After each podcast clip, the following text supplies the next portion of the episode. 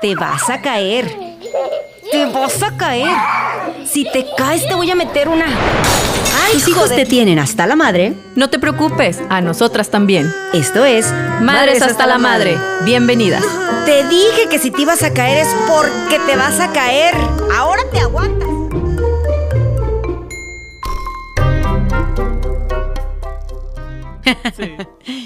¿Qué tal? ¿Cómo están? Buenos días. Tengan todos ustedes mi nombre es Contreras, ya arrancando esto que es Madres hasta la Madre. Hoy lunes, como cada lunes, en solirradio.com. Ya sabes que nos encuentras aquí y a través de la página en Madres hasta la Madre en Facebook y Madres-bajo hasta la Madre en Instagram. Y hoy tocando un tema bastante interesante porque aparte traemos algo súper chido que se va a hacer en la comarca lagunera y déjenme les platico que el día de hoy tengo a Milena Muñoz. ¿Qué tal? De nueva cuenta conmigo acá en Madres hasta la Madre después de un programa bastante bueno. Pues muchísimo gusto, sí, encantada de volver como siempre a platicar contigo y con todas las mamás que nos estén escuchando en este momento. Gracias por estar. Oye, platicando acerca, bueno, ya estuvimos por acá hace dos programas. Dos semanas, sí. Sí, hace dos semanas. Y la verdad es que a mí me encanta que repetir, y, y no solo por el hecho de, de que son amistades muy hermosas que tengo yo en la vida, sino por que traemos temas y traemos tanta, pues ahora sí que punto de, de mm, algo tan similar que vivimos todas y que seguramente en algún momento, en algún podcast que nos escuches a través de, de Spotify vas a decir, ay, yo también he pasado por eso, ay, híjole, también a mí me pasa, ay, híjole, yo lo, no, no sé cómo decirlo y de alguna manera aquí encontré el espacio para hacerlo y para escucharlo y para saber cómo hacerle. Y bueno, a final de cuentas, todas siempre caemos en la misma conclusión. Señoras y señores, estamos hasta la madre. No es cierto, ya Y te- apenas es lunes. pe- y eso que es lunes, sí. Oye, me da mucha risa que empieza el intro y le digo a Mile, siempre que escucho el intro me encanta porque es algo que digo todos los días.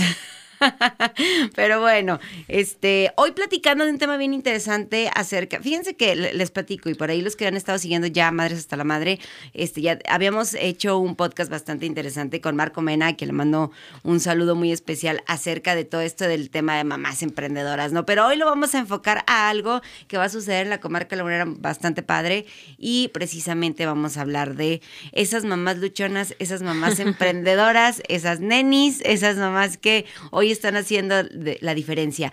Fíjate que en el flyer precisamente que estuvimos circulando antes de, que empezara, eh, bueno, obviamente antes del programa, eh, acerca de, de verdad, trabajo materno, sostén la economía mundial. Y se escucha, wow, Sí, claro. súper fuerte, de verdad se escucha súper fuerte. escu- Ay, ¿cómo- ¿cómo no? O sea, eso déjaselo a las transnacionales, eso déjaselo a los empresarios, a las grandes y grandes y grandes empresas y una maquinaria impresionante que sostiene la economía mundial. Pero, ¿y cómo una madre podemos, o es inimaginable que realmente podemos ser, o más bien somos, ¿no? Sí. Parte de esa economía mundial. Y lo es, o sea, a la gente le choca. Bien dicen que le cho- te choca, te checa porque es que no hay más. O sea, ¿qué es lo que sostiene el sistema, las personas? ¿Y quiénes somos las responsables de gestar, parir, alimentar y sostener a las personas desde que, pues desde que están en la panza, ¿no? Somos Claro. nosotras. Entonces, desde ese simple hecho biológico de que las mujeres somos las que gestamos, parimos, amamantamos y eh, cuidamos en la, en la primer infancia, o deberíamos serlo, porque biológicamente estamos eh, el ser humano necesita, ¿no? Eh, a su madre mamífera para sobrevivir a la primera infancia. Desde ese primer hecho biológico, nosotras estamos sosteniendo a todo el sistema, porque el sistema está formado por personas. Ahora, eh, se han hecho muchos estudios feministas, obviamente, sobre el valor real que tiene en cuestión económica el gestar, el parir, el amamantar y el criar. Y es un valor que, digo, se le han acercado con cantidades que yo las le digo, ay, tan poquito. y son como, no sé, 80 mil pesos, este, etcétera. Pero es, ¿cómo- es increíblemente Claro. valioso. Claro, mocha el comercial, no si los tristes. la, imagínate. imagínate una mamá que, que, que amamante, imagínate una mamá. La verdad es que a veces se desvaloriza bastante el trabajo y lo hace, o sea, desde, desde la misma familia, desde la misma sociedad y qué triste, pero incluso desde nosotras mismas. Sí, bueno, es que estamos socializadas para hacernos chiquitas, o sea, estamos socializadas para, para creer que todo este trabajo de, de- de gestar, de criar, de parir, es como debe ser, o sea, que no, que no, es un, de hecho, un hecho biológico. Claro, en eso, claro. en eso tenemos, estamos de acuerdo. Y no vemos por qué nos deben retribuir una característica biológica, pero finalmente es una característica biológica marcada por una decisión. Yo decido ser madre, entonces estoy eligiendo este אה, hacer todo este proceso que va a cambiar mi cuerpo, que va a cambiar mi mente por completo y esta persona obviamente la estoy criando para ser un ser humano de provecho, no, Claro. un- no un parasitario ente este que no abone a la sociedad. Entonces, estamos criando seres funcionales para el sistema y nadie nos está reconociendo por ello. Hay países donde se ha propuesto que haya un- una como pensión por hijo que tienes, inmediatamente toda la gente salta. Claro. que, Ay, ahora resulta que, que todas las madres sin dinero van a tener mil hijos para que les den dinero y los niños ahí abandonados y no sé qué. Pero es como la percepción que se tiene de que lo que hacemos no, no tiene valor. Y bueno, esto hablando de, de esta función biológica de gestar, parir, criar, ¿no? Pero aparte de eso, eh, bueno, el, el título, este título, en serio, he recibido un chorro de hate cuando, cuando habla al respecto de las madres sosteniendo la economía mundial, porque fuera de, de- de- del hecho biológico de, de criar y todo esto, este, las madres nunca nos quedamos sin opciones. O sea, el papá se va por cigarros y no regresa. El papá te dice, no tengo trabajo, no tengo dinero, y ya se lava las manos, Sí. e incluso ante la ley. O Sí, sea, claro. porque si no tiene trabajo no lo puedes demandar, pero tus hijos siguen comiendo aunque el, el tipo Sí, no tenga ahí. trabajo. Y una mujer que no tiene trabajo, adivina qué, vende abón, vende galletas, vende este pañales, vende de todo, de todo Claro. vende. Va va y barre, hace lo que esté, lo que tenga que hacer. ¿Por qué? Porque pues tiene que mantener a sus hijos. Entonces, durante esta pandemia, que tantas personas se quedaron sin trabajo, que tantos hombres dejaron de dar pensión porque no tenían trabajo, porque la situación estaba muy difícil, porque entiéndeme que hay COVID, las mujeres se pasaron tuvimos- el COVID por donde se pudo. Claro, Y claro. hicieron lo que tenían que hacer para que sus hijos no dejaran de comer, porque los hijos no dejaron de comer porque había pandemia mundial. Entonces, este, el mundo, bueno, hubo, hay hay un estudio que dice cómo crecieron los multinivel durante la pandemia y fue un crecimiento en algunos casos del 300%. ¿Y quiénes hicieron crecer el multinivel? Las mujeres. Claro. Simplemente, bueno, el tema de redes sociales este, fue que, quien salvó a muchos negocios porque vieron en ellas otra forma de eh, seguir prestando servicios, de seguir abiertos, de seguir estando en comunicación con su comunidad, con su, con la gente que lo sigue, de cómo vender. Y ahora, pues, eh, eh, ha sido una herramienta que a muchas de nosotros, las mamás, nos ha funcionado muchísimo para las que tenemos algún tipo de negocio, poderlo dar a, a conocer y de verdad hacer, pues, esto, hacerle la lucha. Porque por ahí me dijeron alguna vez, es que los niños no conocen el valor del dinero. Pues no, pero pues qué tal conocen de que mamá llévame a McDonald's, mamá quiero esto, mamá quiero aquello. Y tienes toda la razón, la verdad es que lamentablemente para nosotras no hay opción. No. No hay opción. Que, que la hay, Milena. la Abandonar hay. a los hijos, Claro, pero- por supuesto que la hay, pero desgraciadamente somos eh, eh, más este, tachadas cuando pues tomamos una decisión así, porque, a ver, ¿cómo no puedo llegar yo al papá y decirle, aquí están los niños, hazte cargo, y sabes qué, yo y me ese voy. papá se convierte en un héroe y la mujer es- crucificadísima. sí, como claro, si no fuera el porque- 60% de los hogares en México al revés, ¿no?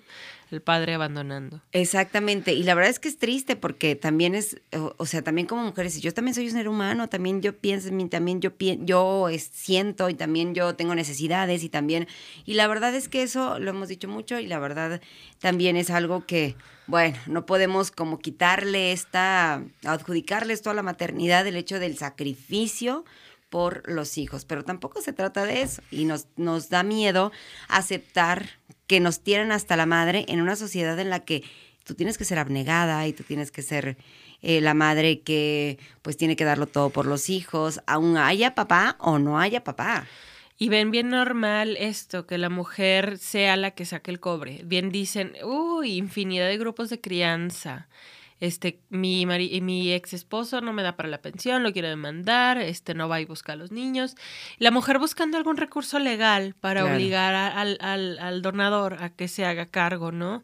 Y varios comentarios de mujeres de que, pues, si no quiere, déjalo, él se lo pierde. Pues sí, él se lo pierde, pero, también lo se lo gana. claro, o sí, sea, la libertad que tiene de ir y venir sin hacerse, sin hacerse cargo es equivalente a las noches en vela que tú pasas empacando pedidos para poder cobrar algo y llegar a quincena. Tengo amigas, nenis, este, miembros de mi equipo de trabajo que tienen cuatro trabajos. Su trabajo Godín, el trabajo de neni emprendedora, el trabajo de crianza que es 24/7, que por la misma prerrogativa biológica, lo que te comentaba la otra vez, te mantiene con la adrenalina hasta arriba y la adrenalina no baja. Y si aparte tienes problemas económicos y no puedes mantener a tus hijos, la adrenalina está peor que por mero este, impulso biológico.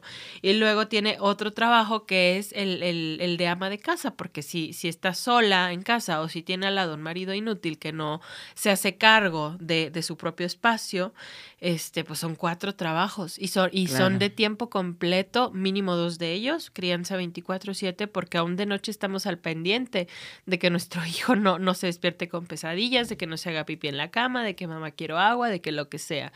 Y la casa, ¿estás de acuerdo que nunca se termina? Y aunque te vayas a dormir con la casa impecable, en la mañanita se levantan tus hijos y ya va a haber algo que hacer.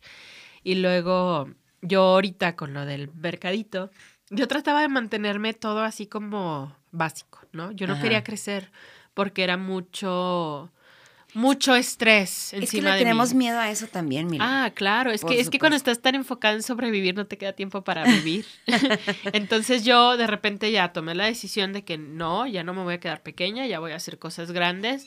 Soy gestora cultural, soy esto, soy lo otro, vamos a hacerlo. Pero la semana pasada tuve colitis del miércoles al sábado por el estrés y no podía dormir porque me dormía y estaba pensando en los lugares del mercadito y en todo esto. Y, y bueno, lo, lo comento porque pasa lo mismo, las mujeres no descansamos. Estamos pensando, por ejemplo, tú tienes un negocio de jabones Ajá. en el pedido de del Sí, evento sí, sí. fulanito y te duermes con Ahora de muchísima Halloween, por cierto. tensión. Y yo me doy cuenta, digo, mi, mi esposo me cae bien, estoy con él por conveniencia, porque le he dicho, mientras me convengas, mientras es una persona que se haga cargo de su espacio y de sus hijos, yo voy a estar. Yo creo en el amor de una manera bien diferente, ¿eh? para mí es Claro. conveniencia y ya. Este, pero él, él se acuesta y se duerme. O sea, Ah, tranquilamente. así cae completamente. Y yo estoy pensando en esto, en aquello, en lo otro. Y bueno, forma parte también de esta onda que te digo de la adrenalina, que te mantiene alerta. Y a eso se suma todo lo demás que estás tratando de hacer. Si estás tratando de sobrevivir, son meras dinámicas de supervivencia. Y si estás tratando de vivir y de crecer, como yo ya afortunadamente estoy, pues esa parte de eso. Oye, fíjate, eh, ahorita que la- lo mencionas. Carga mental. Es horrible. Ahorita que lo mencionas precisamente con esta carga mental que, que de pronto nos, y aparte nosotras mismas como que nos, nos saboteamos, ¿no? En todo lo que pues queremos hacer, pero de repente, fíjate, me llama la atención esto que dices de tu marido. Eh, también el, de- el hecho de decir, oye, tranquila, o sea, estás sola en, en, el, en la vida con tus hijos, el vato se fue allá muy a gusto. Pero luego también tenemos esta cuestión de que hay que coraje y yo voy a salir sola adelante y le voy a demostrar que no necesito nada. Al rato la vida, pues déjalo, Sí, como el rato no. la vida da muchas vueltas. Pero de verdad llega un momento en el que dices, no, también nosotros somos culpables de eso porque sí te puedes tener tanto coraje y tragar, tienes que tragarte de pronto todo eso y decir, no, tengo que hacerlo responsable porque sabes que ahí te van y los cuidas el fin de semana. Y aunque no me des tú, este, pues cuando menos aporta de esa manera, ¿no? Sino nosotros también como que dejarnos de esas cosas de rencores o resentimientos, que las hay y que es bien difícil trabajarlas de repente, pero también hacer conciencia en el que no vas a poder sola y que a lo mejor tu red de apoyo hasta cierto punto va a llegar un momento en el que sabes que ya nos tienes hasta acá, ¿no? Oye, a veces por seguridad de los niños sí Claro. entiendo mucho a las mujeres que, que prefieren dejar de lado al papá Claro. cuando los niños no, no están en un lugar seguro. Pero este siempre creo en todos los casos que ese orgullo de, de uy, si soy mamá soltera y salí adelante sola está mal dirigido porque les quitamos la responsabilidad y así ellos van a seguir haciendo lo mismo. Y así nosotras estamos sosteniendo la economía mundial, pero eh, a costa de nuestros propios sueños y de nuestro propio crecimiento. Que te digo, yo vi en esta pandemia a todas mis amigas, todas vendiendo Betterware, vendiendo esto, vendiendo lo otro. Y este, te digo, con eso se, se movió, creció muchísimo todos esos negocios. Muchas mujeres crearon sus negocios también en pandemia, negocios que no tienen que ver con multinivel y crecieron muchísimo, pero todo viene de esta parte en la cual para la mujer las responsabilidades son ineludibles. Y el hombre sí, o sea, en serio, leí muchísimos, muchísimos screenshots de, Entonces, mo- de no, mujeres eh. enojadas de hombres que, ay, no tengo trabajo ahí cuando consiga. O sea, tus hijos no van a comer. Claro, yo siempre De que no dejan, no dejan de comer, no dejan Claro, de tener no. necesidades, no dejan de, ay, pues escuelas, zapatos, todo lo demás que a final de cuentas pues uno tiene que sacar. Y no es queja, eh, tampoco, porque luego también caemos en esta, en esta cuestión del, del, del hartazgo del, dis- del mismo discurso del siempre. Pero ¿qué La creen? mamá luchona, es que el discurso de siempre es una realidad total que, no, que si ellos se tomaran la, la molestia de ser responsables con lo suyo, ¿quién hablaba de esto? Absolutamente nadie, ¿no? Y viene el tema de mamá luchonas. Por cierto, déjenme recomendarles, Milena tiene una columna en, en Milenio, eh, la cual, bueno, hay datos interesantísimos y de verdad, este, pues, eh, abordas temas muy interesantes, Cada precisamente martes. cada martes para, Sí. que, la- para que la lean y por ahí la vamos a estar publicando también en la página de Madres hasta la Madre. Fíjate nada más, a mí me llama la atención esto. El tipo de luchona que nadie quiere ser es estigma, ese estigma se lo cargan a todas las mujeres criando solas y nos dejan la- de la, nos alejan de la posibilidad de pensar Ay, se me movía. Aquí está. Aquí está. De pensar en un poco de bienestar individual. Eh, por medio, po- por miedo a que parecemos ese tipo de luchonas y así, sin quererlo, basamos nuestras decisiones y comportamiento en el cliché de la madre soltera perfecta y sacrificada por miedo al linchamiento social y al término despectivo y cruel que encierra la palabra luchona. Y la verdad es que esta palabra, híjole, recuerden, luchonas, por cada luchona que hay, hay un hombre desobligado que no se ha me, hecho me responsable. encanta este cuando empezaron a burlarse del término neni hace cuatro meses, cinco meses. No sé si te diste cuenta que empezaron memes despectivos. Sí, claro. Todas las mujeres, nenis, dijeron, sí, soy neni, a mucha honra. Y les voltearon la tortilla completamente porque estaban tratando de convertir el término neni en algo tan despectivo como luchona. Y a mí me molesta mucho que el término luchona sea despectivo porque no debería ser. Claro son no. mujeres luchando, son mujeres luchando y que no tienen espacio para nada más. Pero en ese momento, cuando todo el gremio masculino patriarcal convirtió el término luchón en algo despectivo, a nosotras no se nos ocurrió volteárselos como lo hicimos con neni. Por eso ahorita yo para todo uso la palabra neni y lo uso así como algo que pues es, es- es- debería dar orgullo, ¿no? Que, que aún en medio de una pandemia mundial encontraste las herramientas para sobrevivir, porque digo, no debería de ser. Yo no le deseo a ninguna mujer que tenga que luchar. Me encantaría, como ahorita que estábamos hablando eh, de eso, o sea, claro que yo prefería sentarme en mi casa limpia, este, con los hijos en el colegio, con la Sí, despensa llena, arreglarme las uñas, pero no puedo, ni es mi realidad, ni es la realidad del 60% de los hogares mexicanos. Entonces, me toca luchar. Pero también es modo. este mote al respecto de, de que cuando el, el término mamá luchona, aquella mamá que a lo mejor los deja en algún momento para hacer su vida y precisamente eh, hacerse, vamos, eh, esta distracción de ir al tal un lado con algunos amigos. Y eso es lo que lo que también molesta, ¿no? Porque es como, bueno, es que te estás burlando de mí, pero tú cómo sabes porque salgo, porque me reviento, porque me echo mi cheves, porque lo que quieras, pero tú cómo sabes todo lo que yo tengo que hacer atrás de, de ese momento que publico en Facebook o que publico en Instagram, mi momento de gloria en el antro. ah, pero ahí sí estamos. Ah, pero a aquellos no se les dice nada porque ellos sí seguramente se la pasan cada fin de semana haciendo las cosas que quieren hacer y nosotros, pues friégate, ¿verdad? Platicamos un poquito más del tema de las nenis, porque está bien interesante el al respecto del cómo, eh, bien lo acabas de decir, a través esta pandemia nos hizo a muchas simbrar de, híjole, ¿qué vamos a hacer? No nos podemos quedar como en, en dormir en nuestros laureles porque tenemos dos, tres hijos que este, sacar adelante. Y a final de cuentas, la verdad es que eso sí es de orgullo y de admiración, ¿no? Pero cómo esto ha impactado en la economía y cómo ha impactado este, en la manera de decir, "Ah, ahora sí tengo otra alternativa. Las redes sociales nos han dado de verdad cosas buenas, cosas de repente no tan buenas, pero que a final de cuentas le hemos sacado este provecho, ¿no? Y vamos a platicar también del Tianguis Galáctico, que eso me encanta. Y- Pues fíjate que, bueno, el tianguis galáctico. Ay, ya sabe, ya se dieron cuenta que soy muy hippie, muy revolucionaria y me aviento el hate como todo el tiempo, ¿no? Este, mm, mis espacios son siempre para mujeres, preferentemente mujeres madre, porque, bueno, pues es mi, es mi giro, es mi gremio, vendo pañales de tela y cargadores ergonómicos, pero el enfoque siempre es brindarles espacio a las mujeres. ¿Por qué? Porque nuestros espacios están sumamente restringidos. Ayer Claro. hablaba con un chavito, me fui al café a escribir como siempre.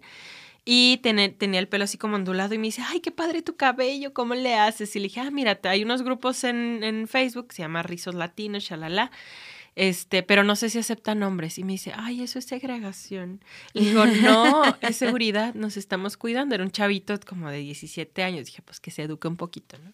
Entonces, son espacios para mujeres, porque Claro. las mujeres económicamente hemos estado sometidas durante años. Pregúntale a tu mamá, pregúntale a tu abuela que no pudo trabajar, que no pudo ejercer su carrera, que en, en el trabajo de sus sueños no la contrataron. ¿Por qué? Porque, uy, a lo mejor se va a embarazar y si se embaraza le voy a tener que pagar. Claro. O sea, hemos, Y van a tener hemos que pedir estado, permiso a cada claro, rato, hemos en estado económicamente sometidas por años. Entonces, es bien interesante cómo este fenómeno neni no solo está sosteniendo la economía mundial, sino que nos está abriendo las puertas a un nuevo tipo de economía que está construida únicamente por mujeres. Yo no le compro a hombres. Y me dicen misántrica, me dicen lo que sea, yo le compro a mujeres. Me tatuo con mujeres, me corto el pelo con mujeres, voy a comer con mujeres y todo con mujeres. Y entonces eh, les volteamos completamente. Antes no nos dejaban accesar a su sistema económico o nos ponían muchísimas trabas, muchísimos requisitos. Teníamos que sacrificar nuestra maternidad, nuestra lactancia, todo para encajar dentro de su esquema económico. Y ahora nosotros creamos nuestro propio sistema económico. Informal, porque la mayoría no, no, no, no Ups. declaramos impuestos. Porque ¿cómo voy a declarar Ups. impuestos vendiendo Betterware? Y tengo amigas que venden un millón y medio de pesos en pañales en un año. ¿Qué O sea, tal? fíjate, entonces somos mujeres haciendo crecer empresas de mujeres, en la mayoría, en- bueno, en los casos, en muchos de los casos, o negocios pequeñitos. Tengo una amiga en Oaxaca que vende hongos, que vende repostería, que aparte vende natura. O sea, estamos haciendo de todo, pero lo más chido es que estamos haciéndolo entre mujeres, en espacios de mujeres, e impulsando un nuevo sistema económico entre mujeres. Y apoyándonos, y hay que de verdad abanderar esta, esta cuestión de la sororidad, porque de repente entre nosotras, este, oye, tenemos que, no tanto que echarnos hate, pero es, tenemos que impulsarnos nosotras mismas a que salgan adelante de repente, porque sí, a veces nos da un poquito de miedo de que no. La competencia, la le com- tenemos mucho miedo a la competencia porque la Claro. competencia patriarcal es horrible. Es horrible, o sea, te deja sin comer la competencia patriarcal. Pero, por ejemplo, yo tengo amigas que venden un millón y medio de pesos en Ecopipo, son mi competencia. Y aún así ahí estoy en sus posts, ay, sí, cómprele a fulanita. Y es algo que tiene esta empresa, que está fundada por una mujer, que promueve un tipo de competencia que es siempre leal, siempre ética y siempre sorora. Y e- esa es la diferencia Sí, entre los espacios de mercado masculinos y los espacios de mercado femeninos, que la competencia no te destroza, ni te deja a la deriva. Y bueno, es, digo, son, estamos iniciando, es un, es un, es un esquema mundial nuevo. Entonces, por eso hablo de él, por eso hay que hablarlo, analizarlo, desglosarlo y sentar bases, porque realmente este tipo de competencia entre mujeres sí puede ser saludable. Tenemos la capacidad para hacerlo, porque tenemos la capacidad de ver a la otra, algo que los hombres no tienen. Exacto. Y fíjate, este, este tremendo término de economía mundial suena, de verdad suena bien tremendo. sí, suena bien tremendo. La esto de economía mundial suena bien tremendo porque, pues, insisto, ¿no? Este, al inicio de, de, de esta emisión, el comentar acerca de, es que cómo es posible que tú como mamá puedas decir, yo contribuyo a la economía mundial. ¿Por qué? Porque vas contribuyendo desde tu núcleo y desde empezar a crecer en una en una economía en la que pues va a ser a, través de tus propios medios y a través de apoyarte y, y que, bueno, ahí lo padre es que cómo se construye este círculo, esta red de apoyo entre todas nosotras. Y, y fíjate, la mamá que no hace nada, la mamá que está en su casa, a lo mejor con toda la vida resuelta, pero que está criando, aunque no amamante, aunque de Claro. fórmula, está construyendo economía, porque está construyendo a un ser humano que va a formar parte de un sistema económico. ¿Qué O sea, tal? Nada de lo que una mujer hace, nada es chiquito, aunque nos obliguen a vernos en chiquito. Y en serio, caminar con esta bandera en el mundo te, te, te, te hace digna, esa es la palabra. O sea, te.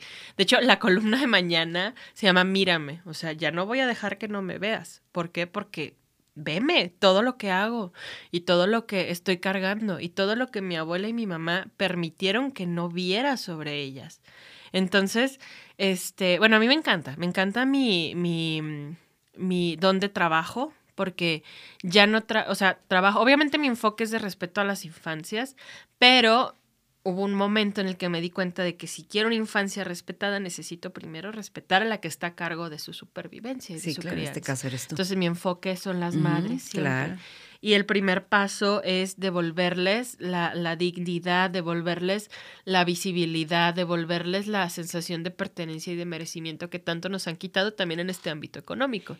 Y es que es un tema de crianza, Mile, que, que definitivamente nosotras hoy, estas nuevas generaciones, ay, lo digo así, me siento tan chaborruca, pero de verdad, digo, eh, eh, empecemos a criar a esas mujeres, digo, en el caso tuyo, en mi caso que tenemos hijas, y hombres, en el caso tuyo, en el caso mío que tenemos hijos, de, de verdad cómo queremos que esta sociedad empiece a cambiar poco a poco, ¿no? Porque, híjole, a veces el hecho de pensarlo y el hecho de que seas una mujer revolucionaria y que digas y que alces la voz. Soy loca histérica. No, hombre, pues estamos locas, estamos histéricas, estamos Hasta la madre.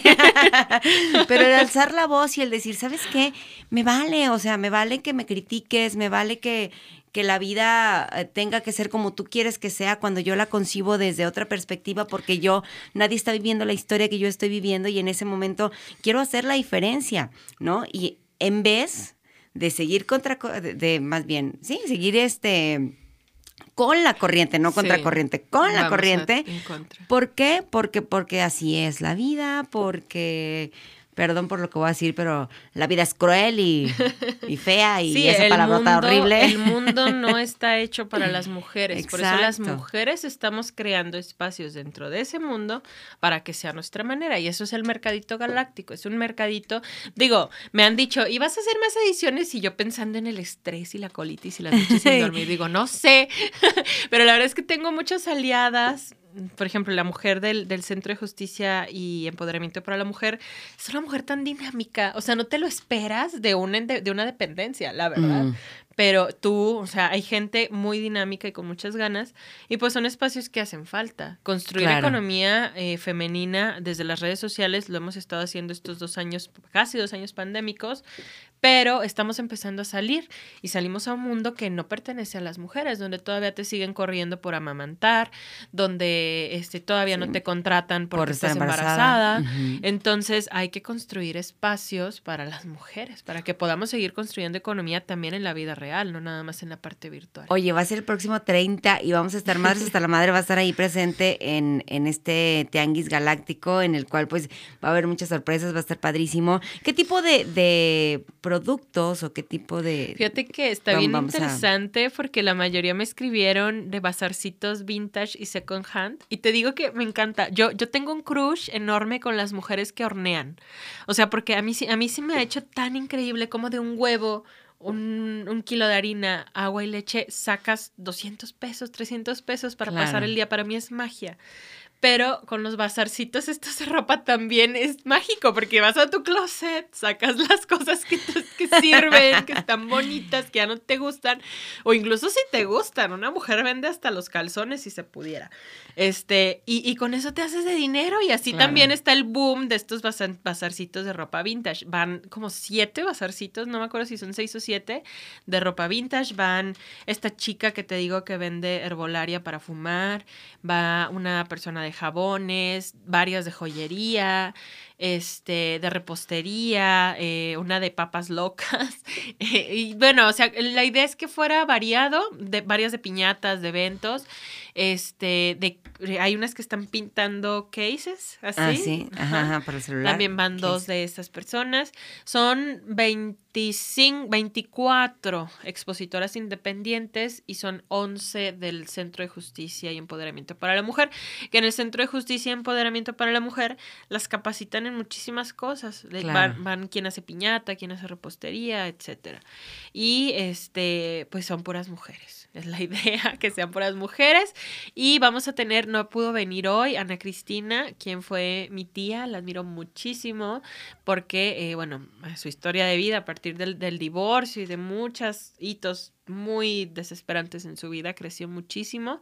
Ella es speaker pro certificada internacionalmente, no sé qué madres, pero tiene un currículum impresionante. Que próximamente vamos a tener. Si es sí, que no, el día de hoy, hoy claro no pudo que venir por una situación de salud familiar, pero eh, sí, deberías de tenerla, Sí. definitivamente. No, es que yo estoy, estoy, pero sí, desde que me platicaste de ella, de, De hecho, verdad. tenía muchas ganas de tenerla aquí porque también tiene una energía que, híjale, hijo de Oye, madre. ¿sabes, ¿sabes una de las cosas que me ha impresionado mucho de verdad de madres hasta la madre? Y, y quiero decirlo, es que de pronto con el tema, y nada más con Se el puro título Ah. eh, de- del, del, del podcast, Madres hasta la Madre, la gente se acerca o se me han acercado mismas amigas, primas, vecinos. Oye, qué padre, por esta identificación padrísima de, de- de que eh, sí es cierto, como, como no se me ocurrió decirlo, o sea, lo digo todo el tiempo en la casa, pero cómo no se me ocurrió hacerlo público. y lo padre es eso, que a final de cuentas vas encontrando como historias, vas encontrando gente en el camino que de pronto me dice, oye, Anaí, yo quiero, mira, ¿cómo ves? Quiero llegar a tocar este tema, está padre. Y adelante, es un espacio abierto porque es un espacio en el que a final de cuentas todas tenemos que estar escuchando estas cosas tan maravillosas Sí. de la vida que uno dice. Está "Oh, güey". Ana Cris, nos va a dar una charla, es gratuita. De hecho, bueno, está pensada para darles un plus a las expositoras, porque como te digo, yo no quiero ser un típico mercadito de porque pues todas necesitamos espacio para vender, sino quiero que sea como un crecimiento y una apropiación del, del mundo para las mujeres emprendedoras, y si son madres, pues es doble beneficio para mí. Pero este les va a dar una charla de autoestima para emprendedoras. Pero si ustedes no contrataron stand, de todas maneras pueden ir y tomarla. Eh. Autoestima para emprendedoras, porque, bueno, uno de los productos de servicios que yo manejo se llama Círculos de Crianza para Madres Empren- y Autocuidado para Madres Emprendedoras. Y todas las mujeres llegan sintiéndose chiquitas y no manches, me llegaron estas dos amigas que venden un millón y medio de pesos sintiéndose pequeñitas. O sea, Por favor. Sí, no, y luego llegan a lo mejor las que no venden un millón y medio, pero y se sienten aún más pequeñas y luego ven a las otras y se, se aplastan más. Y ahí es cuando yo lo llevo con ayuda de una psicóloga. Digo, a ver, a lo mejor tú no vendes un millón y medio de pesos. ¿Qué haces? No, pues hago esto, esto, esto. No, pues, o sea, tienes el mismo potencial, pero tú tienes más cosas por hacer porque eres madre soltera, porque aparte eres godín, no sé. Y entonces es donde te digo que no hay competencia. O sea, hay un reconocimiento del potencial ajeno y, y- y tomar este, mm, esta onda de, de admirar a la otra y lo usas para crecer, de verdad. Tenemos dos años trabajando con círculos virtuales y todas las mujeres, hay un grupo que ha estado constante, que ya nos dicen que, que si ya las vamos a abandonar a la puerta de, de la iglesia. y, y no, cada que terminamos un ciclo les creamos otro y otro y otro para que sigan creciendo. Todas han crecido tan bonito. O sea, mm, la que vende un millón y medio de repente dice, ya, ya me cansé, ya me demostré que puedo, voy a soltar la responsabilidad y le voy a bajar. Y entonces ese es su triunfo, soltar. Y para la otra, el triunfo es que entró a estudiar y entonces ya va a ser algo para ella. Y para la otra, el triunfo es reconocerse realmente que ha vendido un millón y no, no se sentía merecedora de hacerlo y ya se compró un auto, ¿no? Porque se lo merece. Y así nos damos cuenta cómo las piezas encajan diferente para cada una, porque el merecimiento lo vamos a empezar a desarrollar diferente cada una. Y esta es una cosa que a mí me encanta hacer porque te digo, va contra sistema, que una mujer se sienta merecedora es contra sistema totalmente. Claro. Y luego tengo otro producto que me encanta. No, no, bueno, tú adelante, este espacio, mire. Es que, es que, digo, porque se llama Mamami. Estoy vendiendo literatura en tanda. O sea, imagínate cómo se van a revolcar todos Claro. los escritores encopetados si supieran que estoy vendiendo literatura por 130 pesos a la semana. Y que me conviene, porque sí le gano. Y Mamami es un proyecto que se trata de hacer currículums en tono literario sobre mujeres que creen que no tienen nada para ofrecer porque nada más tienen la secundaria. Pero son mujeres que tienen una tienda de, de, sex toys y les va bien. Y no solo les va bien, sino que las mujeres confían en ellas y entonces tienen muchísimo que ofrecer, pero no se dan cuenta porque, ah, no, no estudié. Claro. Entonces, esta onda también patriarcal de, de que algo externo te tiene que dar el mérito, yo totalmente en contra.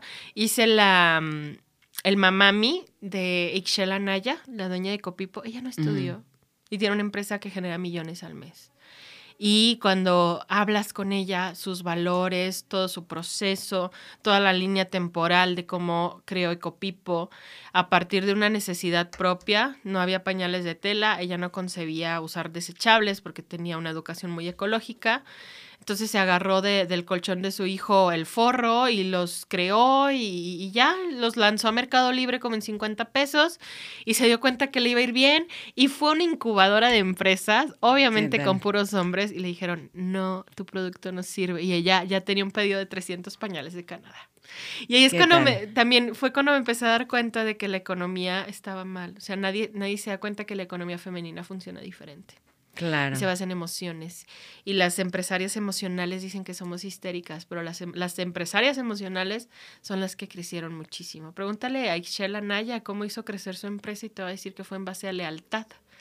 No en base a buena administración, no en base a- al liderazgo, no, la lealtad de sus distribuidoras, que es algo muy femenino, ¿no? Eh, eh, muy emocional, muy, ay, amoroso Claro. pues eso tiene valor en el mercado femenino. A lo mejor en el masculino no, pero en el femenino ayuda a desarrollar las empresas. Es que claro, hay una motivación impresionante al respecto. Cuando una mujer se siente bien consigo misma, la verdad es que el mundo es suyo, se acabó.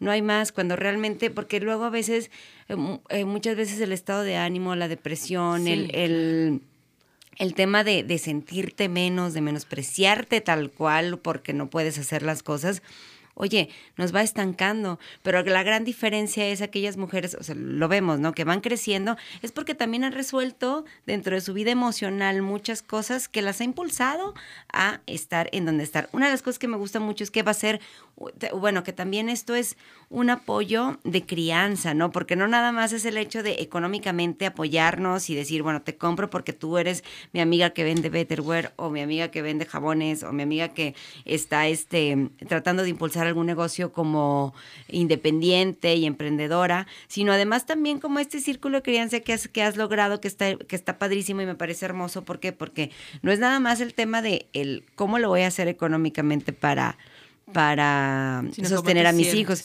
sino que además, ¿cómo lo voy a hacer con alguna situación emocional con mis hijos en los que yo no estoy dando el 100, pero existen todas estas personas que de pronto dicen, a ver, tranquila, cálmate, está bien que te sientas hasta la madre, está bien que te sientas mal, pero respira, aquí estamos nosotras también para contenerte, para... mm, este, pues ayudarte y tratar de sopesar eso que sientes con el mamá. Ahora sí que te vete a dormir un- unas dos horas y aquí nos quedamos con los niños, ¿no? Y eso también es algo bien en, reconocible. Y es algo que también vamos a vivir en el, en el Tianguis Galáctico, ¿verdad? Donde vamos a poder llevar a los niños, porque también pues se trata de Va eso. a haber ¿no? un taller, este se me ha olvidado, el, se llama Chilpa, es arte experimental para bebés y niños pequeños, bueno, de todas las edades realmente. Y va a ser simultáneo con la charla de Cristina, para que las expositoras o las madres que quieran ir y escuchar a Cristina hablar sobre autoestima para emprendedoras puedan eh, dejar a sus niños eh, haciendo, va a ser de temática de Día de Muertos, una calaverita, este, escultórica, mientras ellas escuchan una charla que les va a servir para su emprendimiento. Claro, porque eso también es, es algo que creo que también creemos que nos detiene, ¿no? El hecho de, ay, no puedo porque tengo los niños. Ay, es que muchas cosas, co- a veces siento que hasta lo ponemos de pretexto, ¿no? Para no Sí. crecer. Y eso... Porque nos asusta. sí, Nos claro. asusta crecer porque estamos ya manejando tal nivel de carga mental que pensar, por ejemplo, yo entré a estudiar Me saqué un 7 en una materia que he cursado cuatro veces. Y me lo saqué porque se me olvidó subir las, las tareas. O sea, claro que, claro que pasó porque estaba pensando en cómo pagar la renta, ¿no? O sea, y las mujeres le tememos a, a tener la carga mental de poder con algo más y de por sí ya estamos muy enfocadas en sobrevivir. Y ahora pensar en vivir, que es otra cosa, es bien pesado. Y bueno, estos espacios obviamente este, tratan de, de, decirle a las mujeres, sí, estamos en un mundo horrible que te mina, que te pone piedras en la espalda, pero también estamos construyendo este tipo de economía diferente en donde tú puedes tener un espacio para descansar, para hablar de cómo te sientes, para agarrar fuerzas, para encontrar rumbo y para apropiarte del lugar que deseas ocupar en el mundo. Así es, y, y, y el hecho de, insisto, transmitirlo. Debemos de nosotros estas nuevas generaciones. Ay, Dios, qué chaborruques me escucha. Pero no, es en serio, es una realidad. Este, el ver, el ver el mundo de una manera diferente, el ver el mundo de, de donde sí se puede. Sí. ¿No? Donde sí se puede. Porque pues es eso, nosotros no tenemos otra opción, nosotros no tenemos la opción de abandonar, no tenemos la opción de dejar de hacer las cosas porque pues si, si no comes tú, pues tampoco van a comer tus hijos. Exacto. Entonces, en este, en este mundo del sí se puede, es eso, apoyarnos, ayudarnos y sacar adelante pues situaciones que de verdad podemos hacerlo. Digo, tampoco estamos demeritando a la, la, el trabajo de los hombres, ¿verdad? Porque al final de cuentas, pues también, pues ayuda en cuanto a la, al, al, tema familiar, ¿no? Pero al final de cuentas también, ¿cuántas mujeres hay que se sienten identificadas en este momento que estamos solas, que no tenemos un apoyo como tal? Y dices tú, pues no inventes. Y, y aunque lo tengamos, o sea, realmente te digo, a mí mi esposo me cae bien, pero pero ha avanzado, ha avanzado claro. un chingo. Pero aún así, o sea, lo que le digo a mis amigas, yo paría a mi primer hijo y yo ya sabía lo que tenía que hacer, ¿no? O sea, a mí nadie me tiene que andar persiguiendo para decirme, uh -huh. oye, hay que lavar la ropa del bebé, oye, hay que lavar los pañales, oye, ya se va a acabar la leche.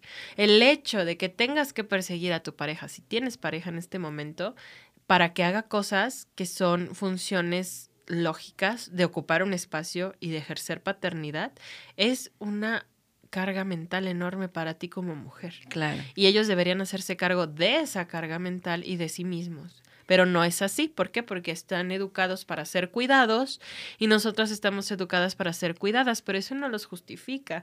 Y ya es responsabilidad de cada una verlos así tal cual, porque también se me han echado encima cuando digo eso de que, ay, te digo, misándrica y esto y lo otro.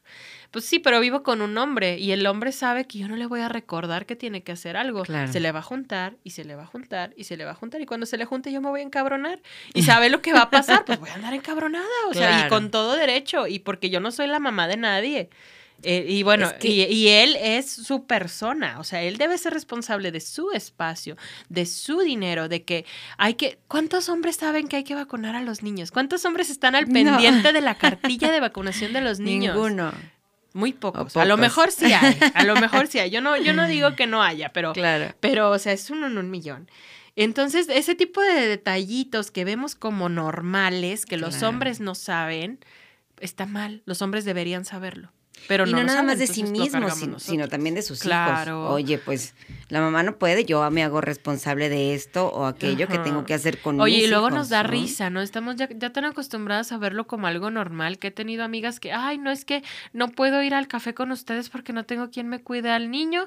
Y luego si se lo dejo al, al fulano, al esposo, de seguro no le va a dar de cenar o lo va, o sea, no manches. Pero es que no, e, es lo que yo decía en algún momento, o sea, no, no les, les quitamos, les quitamos la, responsabilidad. la, responsabilidad. O sea, llega un momento en el que uno dice, ¿sabes qué? Híjole, me tengo que tragar mi coraje. A lo mejor ya es una cuestión muy personal de lo que tú tienes con, con, con esa persona. Y entonces las mujeres es... ni siquiera pueden trabajar a gusto Exacto. porque no saben si el otro responsable les va a dar de comer, los va a bañar, o llegan del trabajo a las nueve de la noche y tienen que bañar, dar de cenar, limpiar la casa porque el vato no hizo nada. Claro. Entonces, es, es eh, digo, es, es ya decisión de cada una, una decisión consciente, Cuando a mí me preguntan sobre mi marido, porque tuvimos una, un hito muy grave hace tres años, que todo el mundo sabe, porque sí lo hice público, este, yo les digo, yo estoy aquí porque me conviene, porque ahorita me está dando más de lo que me quita. Claro. Pero si vuelve a quitarme, como me quitaba hace tiempo, donde yo tenía que perseguirlo para esto, para esto, para esto, yo me voy. O sea, yo ya no concibo el amor como algo que no sea nutritivo para ambas partes. sí, claro. Y, y no- y- y- y en el amor tradicional y en las relaciones de pareja tradicional estamos acostumbradas a aguantar, porque así son, ja, ja, ja, así son. O sea, no, yo ya no. Y por, su, y por comodidad de alguna manera, pero pues comodidad de qué, si al final de cuentas estás final sacrificando más. Más. Sí, ahí están nuestras mamás que a lo mejor se, se podría percibir como cómodas porque porque tienen casa, camioneta, tuvieron una vida cómoda, pero tienen un chorro de padecimientos de salud. O sea, no tienen la, la vejiga caída porque se aguantaban el hacer pipí porque tienen que cuidar a cinco hijos y, y no iban tan seguido como lo necesitaba su Sí, sí, cuerpo. claro. Tienen enfermedades mentales, depresión, ansiedad, es- obesidad, porque era su manera de lidiar con, con, con toda la carga mental que estaban llevando. Y entonces dices, pues finalmente no, no, era, no era tan conveniente que te quedaras, mamá. O sea, yo afortunadamente, a lo mejor a ver si algún día nos invitas a mi abuela, a mi mamá y a mí. Claro, Porque tenemos una relación bien chida. O sea, mi abuela me cuenta cómo era con mi abuelo, mi mamá me cuenta cómo era con mi papá. Yo sé muchísimas cosas que tal vez como hija no debería de saber, pero tenemos una relación de mujeres, no de mamá, abuela, hija. Y me ha ayudado muchísimo a aprender y a verlas y a entender cómo es que estamos, cómo es que todas sobrevivimos, aunque mi, aunque mi abuelo haya sido un buen marido para los para los tiempos, ¿no? Buen proveedor, buen esto, de todas maneras, o sea, no daba lo, lo que Sí, mi abuela claro. merecía. No, y, y- así, ¿no? y- es y en es un- cambiar el paradigma totalmente. Totalmente, porque también estamos hablando de, de una cuestión, insisto, no, no meramente económica, sino emocional. O sea, imagínate, yo me pongo a pensar a todas aquellas mujeres que a lo mejor trabajan, que aportan a su casa, que también se cargan de la crianza, que están atendiendo al marido, pero le tienen un miedo impresionante. Pero no son unas mujeres que son realmente realizadas. ¿Por qué? Porque ah, tienen alguna frustración que no pueden realizar precisamente porque, ah, es que esto me tocó vivir. Y es que es como ya Y es quitarnos, muy injusto. claro, ya quitarnos ese mote del esto me tocó vivir y así es y se chingó. Y no es así. Siempre hay unas, op- por eso estamos diciendo, las mujeres siempre tenemos opciones para hacer las cosas, para salir Y adelante. cuando no las tenemos, porque sí hay mujeres que viven en violencia, que están ya tan, tan lastimadas emocionalmente, que no se sienten capaces y que no ven las opciones, para eso hay eh, sistemas de mujeres que nos encargamos de, de decirles, aquí hay un espacio seguro, ¿no? Por eso esta tribu NOAS, vente a terapia para que puedas ver la salida. O Claro. sea, porque sí hay mujeres que no ven la salida. Mi mamá fue una mujer violentada y no tenía salida. Mi abuela no tenía salida porque su vida estaba bien, ella la percibía bien. Entonces, mm, sí, sí, siempre hay opciones, pero no siempre las podemos ver como mujeres, por cómo nos, nos educaron y por cómo estamos ya. Claro, claro. Y luego eh, a veces es algo, es algo que es tan inherente al, al, al cómo se desarrolla la vida que normalizas. Empiezas a normalizar cosas que tampoco están bien. Bueno, llama, llama mi atención lo que comentas acerca de tu abuela, el hecho de que ella lo percibía de tal o cual manera por el por cómo vivía bien, ¿no? Pero también hay muchas cosas ahí que Oye, también y lo vemos, ¿no? A los 75 años, mi abuela súper feminista. Bueno, no súper feminista, pero sí cuestionándose muchas cosas. Y mi abuelo bien orgulloso porque ya cambió, ya prepara ensalada. Ah, ¿qué tal, eh? O sea, digo, son, son pequeñas cositas, pequeños cambios, pues no le puedes pedir peras al olmo, pero sí te das cuenta que llega un momento en el que todas somos conscientes de que pudimos haber tenido más y de que pues la sociedad de la época, mi estado de salud emocional, mis, mis opciones económicas, que no tenía ningún soporte, pues no me lo permitieron. Así es. Y este, y también digo, asumir que no fue mi culpa y, y analizar si puedo hacerlo diferente. Porque también me molesta mucho cargarle la responsabilidad a las mujeres de su bienestar. No es así. O sea, tenemos a toda la sociedad eh, aplastándonos con el pie al piso, pues claro que no le voy a decir a una mujer que ella es responsable de sentirse bien, no es Claro. cierto. O sea, si puedes, ve, reúne tus herramientas y si puedes, qué chido, si no, permítenos ayudarte. Así es. Mile, yo quiero que me digas medios de contactos y que nos platiques ya este parte final de Madres hasta la Madre este episodio. El Tianguis Galáctico, qué fecha, este, a partir de cuándo, dónde. Bueno, el Tianguis Galáctico ya se me llenó. ya, ya no me cabe más gente para vender. Pero tenemos una dinámica que es la pasarela de disfraces. Como somos bien hippies, no hacemos Claro. concurso de disfraces para no promover la competencia patriarcal. Entonces, si tú inscribes a tu hijo, perrito, amiga, marido a la pasarela, te cuesta 50 pesos y se llevan un diploma y una calaverita. ¿Qué tal? Este, ajá, por default, por participar. Y todos los donativos recabados, por eso tiene costo, va a ir a Casa Hogar Abrázame. Entonces, eh, compartan, inviten a sus amigos para no entregarles mil pesillos a Casa Hogar ahí Sí, con claro. toda la vergüenza del mundo. este, Hay para que seamos muchos. Ajá. Y vamos a estar en, en- en la explanada del planetarium, ahí donde está la escultura de mi marido, la de ¿Qué la paloma. Este, ahí va a estar todo el circuito. Eh, de, de venta, eh, la pasarela, vamos a tener una clase gratuita de danza con bebé y la, la charla de autoestima para emprendedoras que también es gratuita y abierta al público. ¿Qué Y tal? me puedes localizar en Tribu Noas. Por ahí me mandas mensajito y te manda mi WhatsApp. Tribu Noas en, eh, Facebook, en Facebook. Instagram. Y Natja de Quichitos. N-A-D-J-A.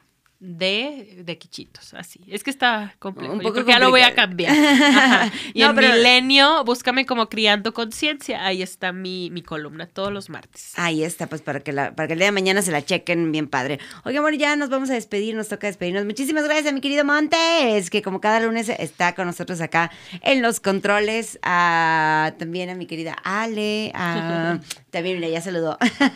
y a Cristian y por supuesto a, a mi querido Jorge Torres también. Este, muchísimas gracias por eh, prestarnos este espacio. Nos escuchamos el próximo lunes con algo también bien interesante en Madres hasta la Madre. Recuerda este, estarnos siempre dando like, compartiendo en Madres hasta la Madre en Facebook, Madres hasta la Madres, guion bajo hasta la Madre en Instagram y por supuesto a través de solirradio.com. Me encanta, me encantan las redes de Solirradio, te lo juro.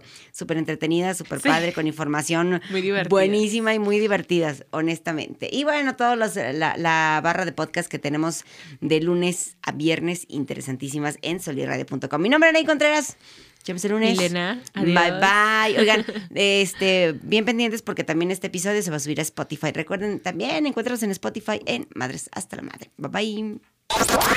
Libertad en comunicación. Sunirradio.com. Suscríbete en Spotify.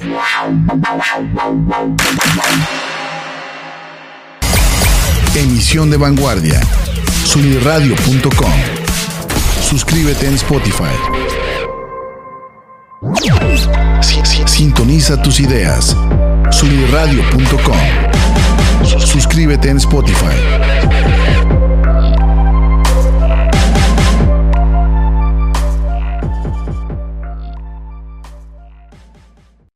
¿Qué tal? Somos Jesús Rosas. Y Alan Sarmiento. Y te invitamos a que no escuches No, sí, oíste bien. No escuches el agasajo.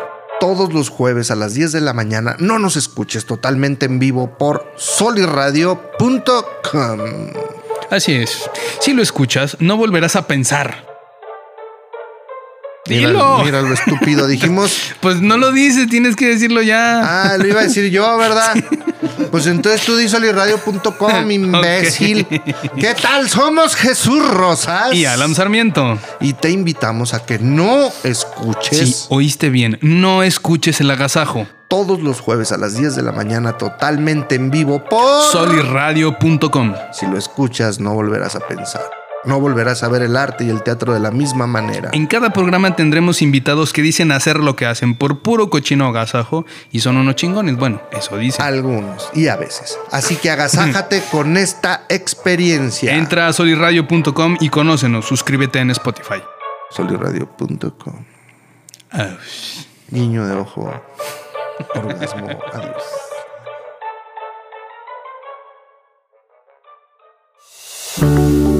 Hola, te saluda Rocío Juan Marcos y te invito a que escuches Se Balance, el, podcast, todos los miércoles a las 11 de la mañana, completamente en vivo por solirradio.com, donde encontrarás contenido que te puede nutrir de forma integral, abarcando temas de tu cuerpo, mente y espíritu. Se Balance el podcast. Toma ya las riendas de tu salud y tu felicidad. Entra a solirradio.com y conócenos. Suscríbete en Spotify. Suscríbete en Spotify.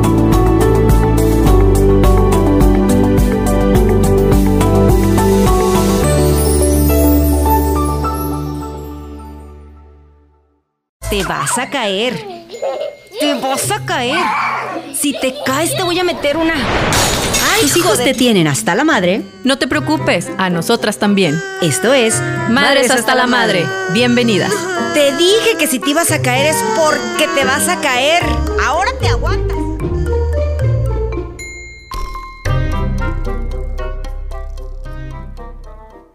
¿Qué tal? ¿Cómo están? buenos días.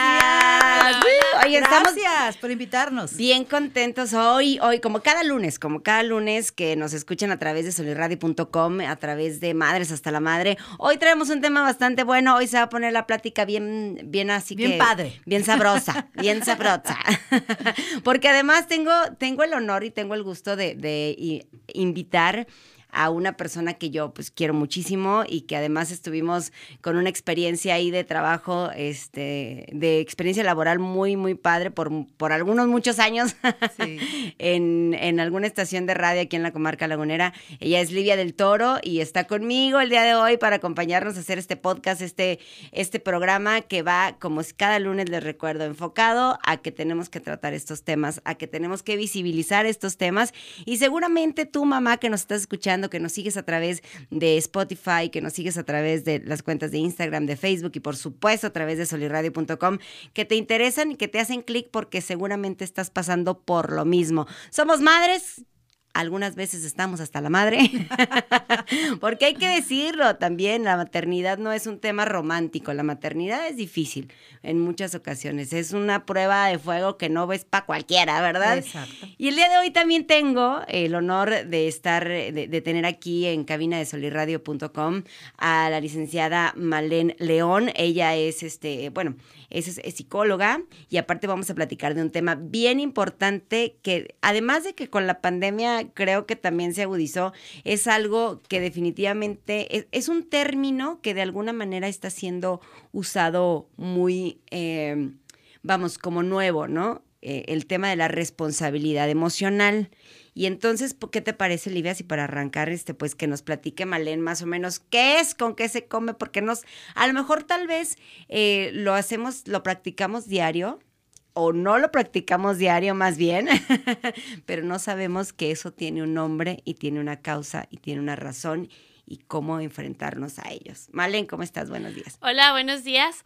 Pues encantada de estar aquí, de poder este compartir este tema tan tan sabroso, tan nuevo de cierta forma, este, de, de cómo gestionamos, cómo manejamos y cómo en realidad nos llegamos a ser responsables de nuestras emociones. Y sí, como bien comentas, Anaí, este es un tema que ahorita está como que de boom, de, de, de mucho lo escuchamos, pero re- realmente sabemos que es el hacernos responsables de nuestras emociones, de nuestras acciones, de nuestros pensamientos.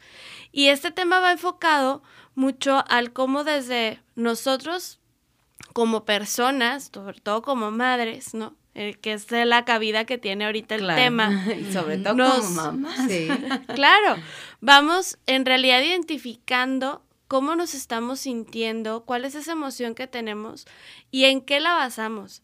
Porque muchas veces, como lo platicábamos antes del inicio aquí, no es, es que estoy feliz y mi hijo está feliz, o estoy feliz y mi pareja está feliz, o voy a estar feliz cuando esto suceda. Cuando en realidad, o sea, eso es lo que nos trae satisfacción a nosotros, o el cómo nos estamos sintiendo, ¿no? Oye, Malena, perdón que interrumpa. Entonces, para que en- escuche, entiendan más bien las señoras que están escuchando, las personas que escuchan este podcast, responsabilidad, yo lo entiendo como responsabilízate de tus emociones, Así no es. las de las personas que te rodean. No te pongas triste porque tu hijo, porque tu esposo, porque yo, ahorita que comentábamos fuera del aire, estoy, eh, pues pasé, espero que ya, ya pase. Tengo una jovencita de 22 años y la verdad con esto de la pandemia, pues se encierran en su mundo más. Y, y pues con todas estas alternativas que tienen de redes sociales, imagínate, ya no hay convivencia, ya no- yo me bajaba, desayunaba sola. Y esta muchacha en su cuarto con su computadora, con su todas las este, cosas que traen ahorita, ¿no? De, de celulares y computadoras. Y, y yo decía, ¿qué le pasa? Estará muy deprimida, se sentirá muy sola. Y yo me sentía muy mal. Entonces ya le, le- ven a, a desayunar conmigo. Mami, ahorita abajo, tú desayuna. Ay, no, pero es que yo pensaba, no, esta está deprimida, esta le pasa algo, esta tiene algo. y Yo me sentía mal y me iba a trabajar con ese dejo de... De angustia que- De angustia, ¿qué tendrá mi hija? Platicando con otros compañeros, otros amigos que tienen niños más chicos, de 15, 18 años, me dicen lo mismo. Es verdad que yo hasta me deprimo por mis hijos. Ahí esto es una responsabilidad emocional que estamos eh, teniendo los padres en estos días, momentos. Pasa mucho, ¿eh? Y pasa muy seguido, porque también como madres, sobre todo, y también ahora también debo yo de reconocer o reconozco que también los padres han empezado a tener un poquito más de cabida en esta parte de la educación de los hijos, ¿no? Y esta apertura que se ha tenido con todos estos movimientos sociales que ha habido, donde también ellos empiezan a gestionar un poquito más sus emociones, ¿no? Entonces, tiene que ver, claro, o sea, todo lo que tiene que ver con las emociones, con los afectos, nos relaciona en cómo nos involucramos y nos vinculamos los seres humanos, a final de Claro. cuentas. Y muchas veces vemos las emociones en los demás desde esta parte también de la empatía, ¿no? Y de nuestras propias experiencias y las vamos a depositar. Entonces, a lo mejor, por ejemplo, y nos pasa mucho, pues nosotros teníamos la idea de jóvenes de que pues te vas a la fiesta, te vas a tal lado, estás sonriendo con los amigos, porque es lo que nosotros a lo mejor vivenciamos, ¿no? En, en ese momento. Entonces, esperamos verlos felices a lo que nosotros estamos esperando. Pero realmente ellos cómo se están sintiendo. O sea, también tenemos que analizar esas posturas desde la posición empática, ¿no? Y realmente, o sea, ¿quién se estaba sintiendo triste en ese momento? Sí, Yo por estar sí, sí. desayunando sola. Hello. O sea, a lo mejor yo era la que quiero la compañía que me haga. Y a lo mejor yo estaba muy tranquila, ¿no? En su cuarto. Entonces también esto de responsabilizarnos o identificar cuál es la raíz realmente de nuestras emociones o de nuestros afectos, porque nos han dicho, no te sientas triste. Es que Ajá. ¿por qué te enojas? No te enojes. Y tenemos que también identificar, ahí sí me, me voy de un, de un tema a otro y me, me- No, es que es muy bastante. Claro, es que es sí. súper súper base, súper extenso, ¿no? Pero es también desde cómo nos han enseñado a gestionar nuestras propias emociones, ¿no? Y cómo esto, por ejemplo, tenemos que identificar que las, las emociones no tienen matices, o sea, no son emociones buenas o emociones malas. Claro. O sea, son emociones. Lo importante es qué hacemos con esas emociones.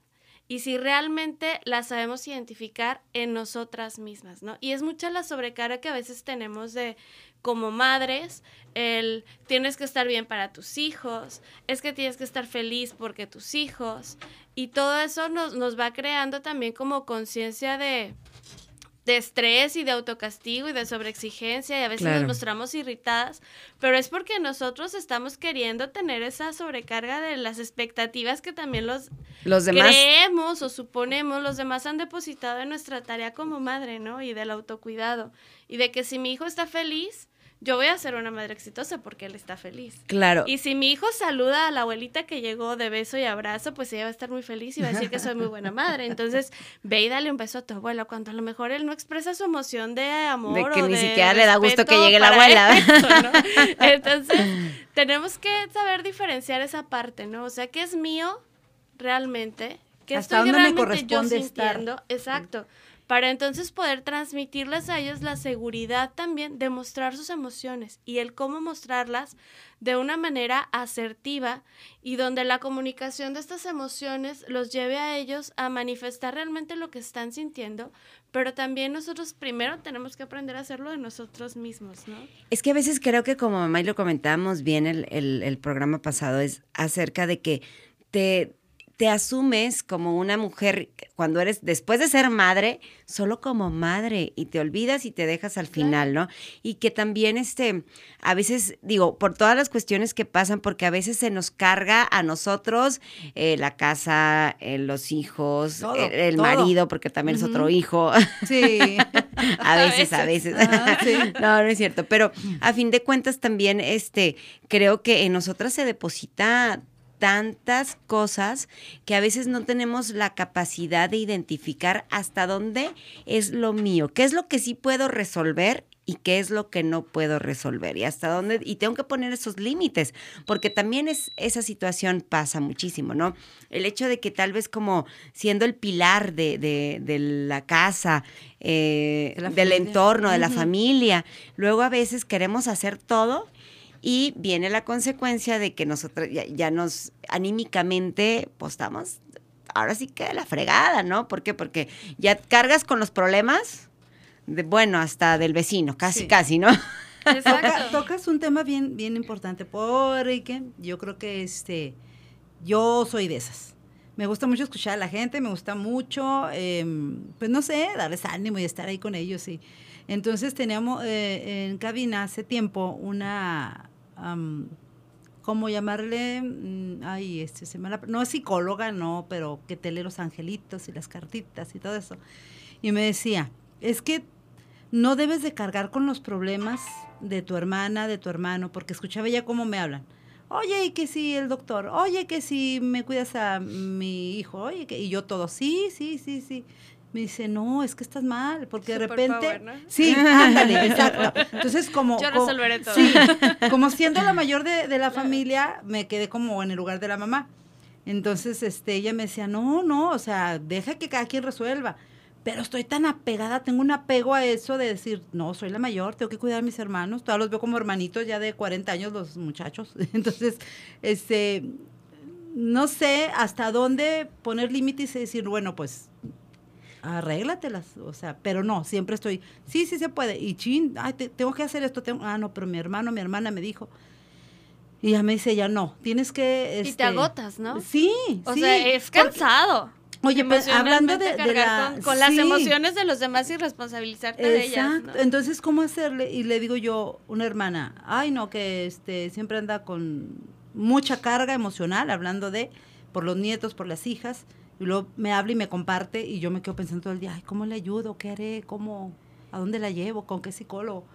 Entonces, ahí sí digo yo, ay, pues hay que medir límites, ¿no? Porque ya me lo estoy llevando yo y ya me lo estoy ah, trayendo a mi mente y estar pensando todo el día en eso. Es bien importante eso, ¿no? El saber que cada quien lidia con sus emociones y hay que enseñarles también hasta dónde sí y hasta dónde no y enseñándolo a nosotros mismos. O sea, por ejemplo, a lo mejor tú encuentras gratificación en escucharlos, Ajá. ¿verdad? Pero también hasta dónde vamos a, a poder intervenir y hasta dónde poner un alto. O sea, que sí puedo yo apoyar, pues apoyar en esta parte de la comunicación, de la escucha activa, de la empatía, pero también tenemos que ver, el, como identificas ahorita, me siento agotada, me siento estresada. O sea, ¿realmente eso te está haciendo bien? Y realmente... ¿O cómo te estás sintiendo con esto? Y el podérselos transmitir, ¿sabes? O sea, por ejemplo, es bien importante el que también se vale decir, ah, ok, entiendo, comprendo lo que estás pasando, hasta el validar su emoción, lo que ellos están pasando, este, yo creo o considero esto, pero ¿tú qué vas a hacer? Y es O ahí sea, donde entra... El pasar Claro. esa pelotita, ¿no? O sea, te acompaño, entiendo lo que estás pasando, pero la responsabilidad no es mía, es Exacto. tuya. Sí, y es ahí donde creo ¿No? que entra este tema de, o sea, tú hazte cargo y hazte responsable de esto que, que te está sucediendo. Estoy yo para escucharte. Y es algo que debemos hacer, yo creo que desde pequeñitos, desde los hijos, digo, tengo, yo personalmente tengo dos hijos, uno de, una de cinco, uno de siete, y enseñarles desde, desde un principio cómo es que sus eh, rabietas o sus eh, cuestiones, cuestiones felices incluso, son responsabilidad de ellos mismos, que si mamá tiene alguna situación, ellos no se sientan culpables, porque luego también ese es otro tema, ¿no? El tema de que por- precisamente por esta irresponsabilidad emocional que tenemos al respecto, sentimos mucha culpa y le transferimos a nuestros hijos esa, esa sensación de que si mamá y papá se enojan en casa, es por mi culpa. Y, em- y empezar a decirles, ¿sabes qué? Son situaciones que no te corresponden, que no corresponde sentir, sentirte de tal o cual manera, y nosotros como padres saber identificarlas, porque luego a veces vienen las depresiones en, de verdad, este, también hace, eh, que por cierto le mandamos un saludo a Evi Albores, eh, psicóloga que también Hermosa, este, sí, también está con nosotros por acá y ella en algún momento lo, lo, lo mencionó, como a veces, este, hay, hay estadísticas impresionantes donde niños de verdad se están suicidando cada vez más pequeños, pero es precisamente eso, porque no les Y el enseñamos cutting, a o sea, trabajar. que es, esa parte, esta parte de- del cutting que se está dando tanto. Yo trabajo con niños y adolescentes y he, he notado en, en mi consulta diaria el cómo ha aumentado o ha disminuido más bien la edad en que muchos de los niños empiezan con conductas autolesivas o empiezan con estas conductas depresivas y va precisamente a esto, ¿no? Al mal manejo emocional. O sea, y el cutting va enfocado a eso, ¿no? O sea, es tanta la presión emocional que siento y que no sé cómo sacarlo, cómo manejarlo, que prefiero sentir este dolor físico, este desahogo, a sentir emocionalmente lo que estoy sintiendo. Y la verdad es que se ve más comúnmente a edades más pequeñas y generalmente es esta parte, ¿no? De cómo también lo sobrecargamos y, y es que no te sientas mal, ¿por qué no me voy a sentir mal? O sea, sí me siento mal, o sea, lo que tenemos, ok, entiendo que te sientas mal, es normal, pero ¿qué vamos a hacer? ¿Qué vas a hacer con esto que estás sintiendo, no? O sea, ¿de qué manera te puedo apoyar?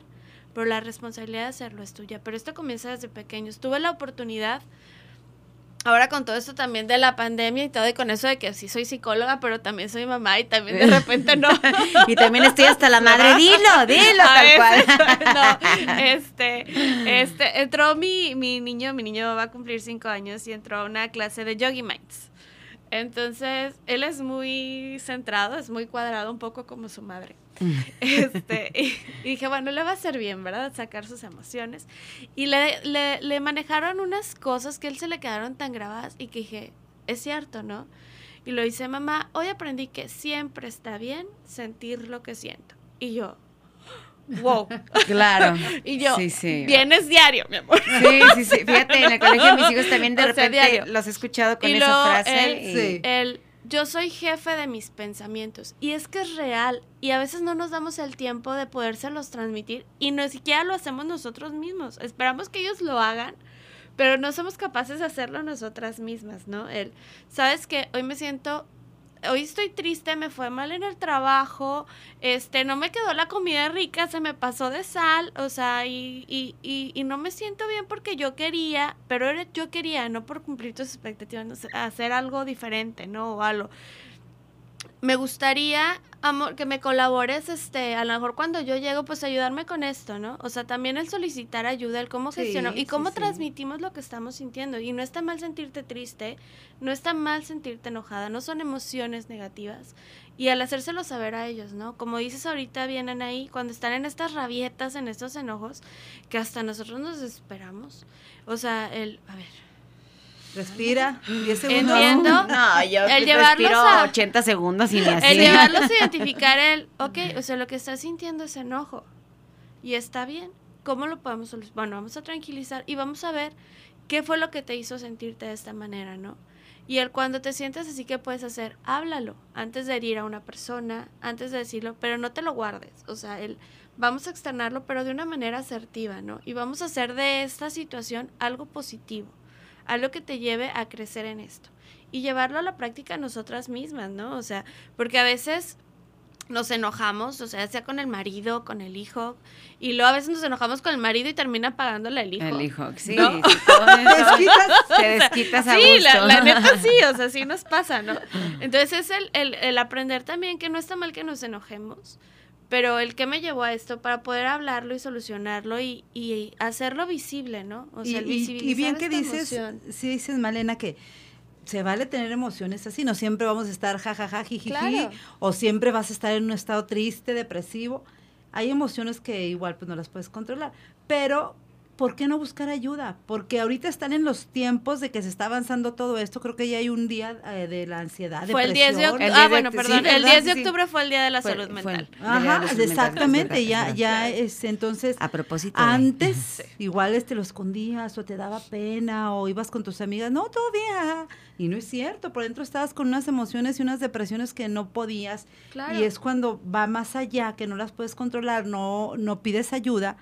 Pero ya ahorita estamos en los tiempos de que, sabes que ya tengo un mes que no me quiero levantar temprano, no, ya no me gusta bañarme o ya no quiero socializar, ya no quiero salir de la cama. Ahí hay un foquito rojo, entonces busca ayuda, no puedes ya sola. Sabes que creo que eh, en estos tiempos definitivamente una terapia es, pro- o sea, de canasta básica. Indispensable. Claro. Indispensable. Eso por un lado. Y por otro lado, eh, algo que tiene que ver mucho con lo que comenta Livia, creo que a lo mejor antes estábamos muy acostumbrados, o nue- generaciones, mis papás, los papás de mis papás, precisamente a, a tener una educación donde no, no mostrar las emociones. Incluso más marcado este tema en los hombres, ¿verdad? Con esta cuestión El- del machismo. Los hombres no lloran. Exacto. Los- Entonces, hoy creo que ya tenemos una sociedad en la que ya estamos, huma- estamos poniendo en primer lugar el, el valor humano de la gente. Entonces, ahí es donde como seres humanos tenemos las capacidades para sentir, para... Y entonces empezar a conectar con esa, con esa naturaleza humana ya es hoy por hoy una necesidad básica que debemos de nosotros fomentar, porque imagínense, tan- en un mundo tan caótico y tan lleno de violencia como lo estamos viviendo hoy, pues necesitamos empezar ya a conectar con ese ser humano, eh, con nuestras, con estas emociones que de pronto eh, a veces la misma sociedad, el entorno, eh, la familia nos impiden tener este contacto con ellas, ¿no? El permitirnos a nosotros mismos llorar, el permitirte como mamá decir, estoy hasta la madre. Y asumirlo como tal y decir, ok, pero es un momento, me permito de aquí a acá y lo voy a disfrutar y me voy a llorar y me voy a lamentar madres a quien sea y que porque lo necesito en ese momento y al día a- al momento siguiente decir ya necesito continuar con lo que soy pero aquí Pero aprendiendo de eso, o sea, ¿qué fue lo que me llevó al punto de realmente estar hasta la madre? ¿Sí me explico? O sea, ¿por qué realmente llegamos a estar hasta la madre? O sea, ¿qué tanto contuvimos de nuestras emociones que no expresamos, que no gestionamos sanamente y asertivamente, que nos llegó al punto de estar hasta De la madre y querer mandar toda la fregada en ese momento? claro O sea, el, el, el no haber identificado desde un principio esas cosas donde pude haberlas gestionado, dicho asertivamente, comunicado, pedido apoyo o ver de qué manera solucionarlo, que me lo fui conteniendo, conteniendo, conteniendo, conteniendo, que me llevó al punto de esta explosión de estar hasta la madre. Claro. O sea, si nosotras aprendemos sanamente a identificar y a poder manifestar que la emoción que estamos teniendo es válida, validar nuestra emoción, el poder transmitirla desde un mensaje yo, yo me estoy sintiendo de esta manera. ¿Qué es lo que puedo pedir de la otra persona? ¿O qué puedo hacer yo para mejorar este estado? O sea, desde el respira profundo si estás identificando que te estás sintiendo las bolitas en el cuello, o sabes que siento que traigo algo que no sé qué, déjame lo comparto con una amiga que disfruto. O sabes que estoy sintiendo esto, voy a salirme a caminar un rato, a, a respirar aire. O sea, Que te des tu ¿sabes espacio, qué? tu tiempo. Necesito reconectar con mi pareja, deja planeo una cita Sí. con él. Fija- o sea, sí. para no llegar a este punto de realmente estar hasta la madre, ¿no? O sea, responsa realmente responsabilizarme Y hasta de mis que afectos a- a para no llegar a estar hasta la te madre. enfermas y luego, sí, Sí, claro. Ahorita, ahorita que, que estamos platicando, estoy pensando y pensando, digo, pobrecitas las señoras de nuestros antepasados, Claro. Que de verdad cargaban con todo. una y- represión y, impresionante y luego vi un, estaba viendo un una revista, un folleto, donde dice, las mujeres de 40 y 50 ya no parecemos de esa edad. O sea, ¿por qué? Porque ya nos estamos dando el valor y dices, ay, no, todavía estoy joven, todavía estoy bonita, todavía me siento útil. Y comparabas a una mujer de, de 40 o 50 de hace 50 años, ya era una viejita, ya está con bastón. No sé si vieron en, en el Facebook, me dio risa Sara García que la misma edad de, de esta mujer, este, ¿Maribel Guardia? Guardia, o sea, y la Sara García No, cómo bueno, estaba de- de, claro. 62 años y comparas a Maribel, entonces me, me gusta eso, porque sí muchas mujeres ya estamos como que despertando, y antes, imagínate, pobres señoras, o sea, ya la cargaban de nietos, la cargaban de problemas, y ya vivía para los nietos, vivía Claro. para cuidar a, a los nietos, a las hijas y hasta a los esposos de las hijas, to- a todo mundo. Y ahí también es parte de un rol que nosotras como madres decidimos tomar, ¿no? O sea, el sí, o sea, entiendo que yo como mamá, pues ya a lo mejor también tengo una responsabilidad, porque también es una responsabilidad de mi hijo, de mi esposo que yo decidí tener. Ajá. Este, pero también tengo una responsabilidad, un compromiso conmigo misma, ¿no? Y entonces el, el cómo voy a vincular esas tres partes a manera sincrónica, ¿no? O sea, no puedo nada más enfocarme a una parte, sino que tengo que equilibrarlas. Y no es el equilibrarlas caer tampoco en esta parte egoísta de que como soy madre, como yo No me soy importa. independiente. No, o sea, tienes esa Ayudar, responsabilidad, sí, ¿no? claro. Pero involucrarlos. O sea, hacer realmente equipo y hacer realmente que cada quien se responsabilice Sí, de lo suyo. sí. O sea, de, ok, o sea, por ejemplo, no sé, o sea, ahora los cubrebocas, ya andamos como más cargando los de toda la familia, Claro. ¿no? O sea, tú ten tu cubrebocas, ¿no? O Y sea, hazte bueno, ahorita me, pues, se me ocurre el cubrebocas porque vi aquí el mío. No ¿verdad? lo trajo, no se Pero- baja del carro. Sí, o sea, pero Claro. terminamos tomando todas esas responsabilidades que son a final de cuentas y también las afectivas, ¿no? Claro. O sea, él está enojado, ya yo me enojé porque está enojado, porque está en este y yo tengo que hacer esto, pero ya me enojé y yo decidí enojarme cuando pude haberlo apoyado en reconocer su emoción o en tomar mi espacio, yo calmarme para entonces poder dialogar, pero yo decidí par- ser partícipe de ese enojo y contagiarlo y ya nos peleamos y ya terminamos peor, ¿no? ¿Cómo identificar, Marlene? Porque creo que aquí es- son dos cosas muy importantes, muy importantes. ¿Cómo identificar cuando estás teniendo una irresponsabilidad emocional? ¿En qué sentido? En el hecho de que eh, tú quieres o quieres eh, transferirle tus sentimientos o lo que tú sientes, algo que es tuyo, que te pertenece, por factores externos, ¿sale? Eso por un lado es como de, de- de adentro hacia afuera, ¿no? Y de afuera hacia adentro, ¿cómo evitar decir, o, o- o de verdad poner el límite y decir, a ver, a ver papá, a ver mamá, esto no es mío, ¿sí? O sea, eso es tu bronca y eso tú te enojaste y eso, o sea, en, en el hecho de que, de que nosotros de verdad nos deslindemos totalmente de una cuestión, por ejemplo, de adulteración, una relación de pareja como tal, ¿no?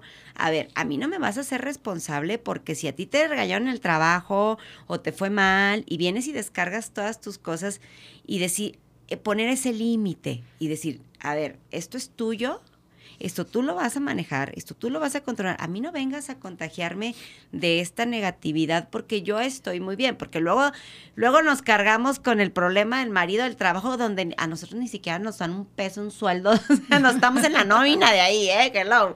Entonces, e- es eso, tener, por un lado, el límite interno, de adentro hacia afuera, decir qué sí me corresponde a mí y cómo poner el límite de lo que viene externo hacia adentro. Son dos cosas ahí distintas. Es también bien importante la comunicación y, la, y el autorreconocimiento de emociones. Y también saber que no todas las personas sabemos manejar nuestras emociones de la misma manera. Entonces, esa es también el, el hacerles visible la emoción que estamos nosotros percibiendo. ¿Sabes qué, amor? Siento que hoy vienes como enojado. No sé si te pasaría algo en el trabajo, pero yo me estoy sintiendo hasta cierto punto agredida con lo que me estás comentando. Sí. Me gustaría que cuando hablemos de estos temas lo hagamos de una manera a lo mejor más tranquila. Entiendo que ahorita te pasa eso, pero ¿cómo crees que yo pueda ayudarte a solucionarlo? ¿De qué manera te apoyo? Pero te apoyo. Te no apoyo, Es mío. sí. Y yo me estoy sintiendo así y el enojo es tuyo, ¿no? Claro, O sea, sí, sí, sí. O sea, es aprender a poner un límite también de manera respetuosa, el visibilizarle la emoción a la otra persona. Y sobre todo yo me estoy sintiendo de esta manera, ¿verdad? O sea, ¿cómo podemos solucionarlo en conjunto? Yo propongo esto, ¿tú qué propones? Yo creo que, que primero hay que escucharlos, así escucharlos. Claro, la ¿verdad? escucha activa es súper importante. eh, ¿Cuántas veces que pues, llega el esposo a contarte los problemas y tú estás acá, acá en la cena, estás acá, ahorita, permíteme. Y él, no, oye, es que fíjate que en el trabajo, ah, no, deja mm, la lavada, ¿verdad? Entonces, no, igual, sentarte, escuchar lo que te pasó. Yo es lo que hago con mi esposo cuando trae así que problemitas, o él conmigo, ¿verdad? Sí, o sea, Este, primero es escuchar para ver y qué es lo y- que está Y eh, pasando. con ese punto te sientes súper bien, con el solo hecho que te escuchen. Ya bajó la Sí. ansiedad, ¿no? Ya, ya lo Igual ya te puede hacer un comentario, te puede dar la opinión o te puede decir, ¿sabes qué? Pues puedes hacer esto. Pero igual no quedarnos con los problemas mutuos, pues de trabajo. Y es también, por ejemplo, lo que dices, esta parte de la escucha y el reconocimiento es bien importante porque a veces estamos con las tareas diarias y andamos todas Sí, a- al, rápido, ¿no? Y, y está el hijo queriéndote contar algo. Sí. Y, tú- y lo peor es que, o sea, si, si te pongo atención en este momento, se me va a quemar la sopa, Sí, ¿no? Claro, Sí. claro, Entonces claro, claro. tengo que, o sea, no es que sea más importante la sopa que lo que me tienes que decir. Pero queremos ¿sabes qué, en la hijo? casa, hija. Ahorita, eh, déjame, ¿qué te parece si Sí, termino? Me parece muy importante lo que me estás diciendo. Deja termino. y Para poderte prestar Ajá. toda la atención necesaria, déjame termino esto y te parece si al ratito nos sentamos los dos y lo platicamos. Exacto. O sea, el, el validarle es importante lo que me quieres decir porque a veces de que, ah, sí, sí, y pues ya para que le digo a mi mamá, y estamos de adolescentes de que, ¿por qué mi hijo no confía en mí? Y luego dice, pues no, o sea, a veces pues no le cuando él quiso comunicarte, Ay, Dios, no, es que- Sí. no escucho la otra parte receptiva, Claro. ¿no? Entonces, sí, es, es una tarea y es un trabajo que nos, o sea, este manejo emocional, este identificar, este responsabilizarnos, pues nace pri- primero tenemos que autoconocernos, ¿no? Y el poder identificarlas para entonces poder ir aprendiendo nosotros a ver cómo me estoy sintiendo realmente, el poder hacer como que este autoexamen. Y tiene también mucho que ver con nuestro autoconcepto, con la autoestima, con lo que creemos que nos da la felicidad, con lo que creemos que nos genera el enojo, con para entonces poder apoyar a las demás personas desde esta empatía y esta escucha, ¿no? Y no es algo que se logre de la noche a la mañana, pero practicándolo lo podemos ir logrando, ir difiriendo e involucrarlos también en este proceso, ¿no? Cosas, o sea, situaciones que nos pasan, asumirlas como nos pasó a nosotras y me pasó a mí y qué voy a hacer yo con ello, ¿sí? Y el hecho de que cuando les pasa a, nuestras, a nuestro familiar, a nuestros hijos incluso, ay, híjole, es que ahí es bien difícil cómo, o sea, cómo deslindarnos. eh, claro que parece muy complicado. Es más, puede llegar a caer en un dejo de egoísmo. No se trata de ser egoísta, se trata de realmente decir, yo también me, me cuido, yo también me quiero. Y no por el hecho de que... eh, o sea, ¿qué gana? Porque es que así las mamás de antes así son, ¿no? Y bueno, y algunos, y somos también, porque también a mí me pasa, ¿no? no, porque así fuimos No, sí, educados y claro. romper paradigmas no está fácil. O Pero sea, a veces- y aparte, bueno, no sé si, si pasa también a veces que ya cuando empezamos en esta vida adulta y a crear nuestras familias y todo, este, luego también como que las mamás llegan a querernos depositar todas sus cosas, ¿no? Sí. De que es que tu padre, que no sé. Ah. Pues esas son cosas de ustedes, ¿verdad? Claro. O sea, te escucho, Ajá. te doy a lo mejor mi opinión, ¿tú qué vas a hacer? ¿Verdad? O sea, eso es de ustedes. aprender a hacerlo, porque de verdad, ¿cuántas mamás no conocemos que, ay, Dios mío, cargan con todas las culpas y las presiones y las depresiones y, de- y los problemas de todos los demás? Y dejamos de, de- de asumirnos como un ente, eh, como una persona individual que tiene también sus propias cosas. Y, y luego vienen, dice Livia, enfermedades, Claro. que son que son derivadas precisamente de toda esta Es situación. que tus somos emociones seres, somos seres biopsicosociales. Entonces, lo que pasa en nuestro entorno, lo que pasa con nuestros pensamientos, con nuestras emociones, detona físicamente. Sí, sí. Al igual, o sea, cuando tenemos alguna, detona nuestras emociones. O sea, somos seres individuos que somos Pues que- partícipes de sí. estas tres funciones, ¿no? Y en base a eso nos formamos y transmitimos y vamos vamos conviviéndolo, ¿no?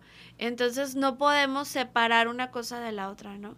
Entonces eso es bien importante porque incluso las emociones las sentimos físicamente y a veces no las identificamos. Claro, haces un coraje, te duele el estómago. Claro, o hasta sí, nos sí. sentimos así como que más calientes, o hasta empuñamos los, las manos, y- y o la eh, eh, cabeza empiezan, y- empezamos a sentirlas de esta manera y si las aprendemos a identificar podemos manejarlas antes de que lleguen a una explosión de emoción, ¿no? ¿Cuál sería el consejo que nos darías y con el que nos vamos esta mañana del lunes en un tema bien interesante y aparte con este panel lujoso que tengo?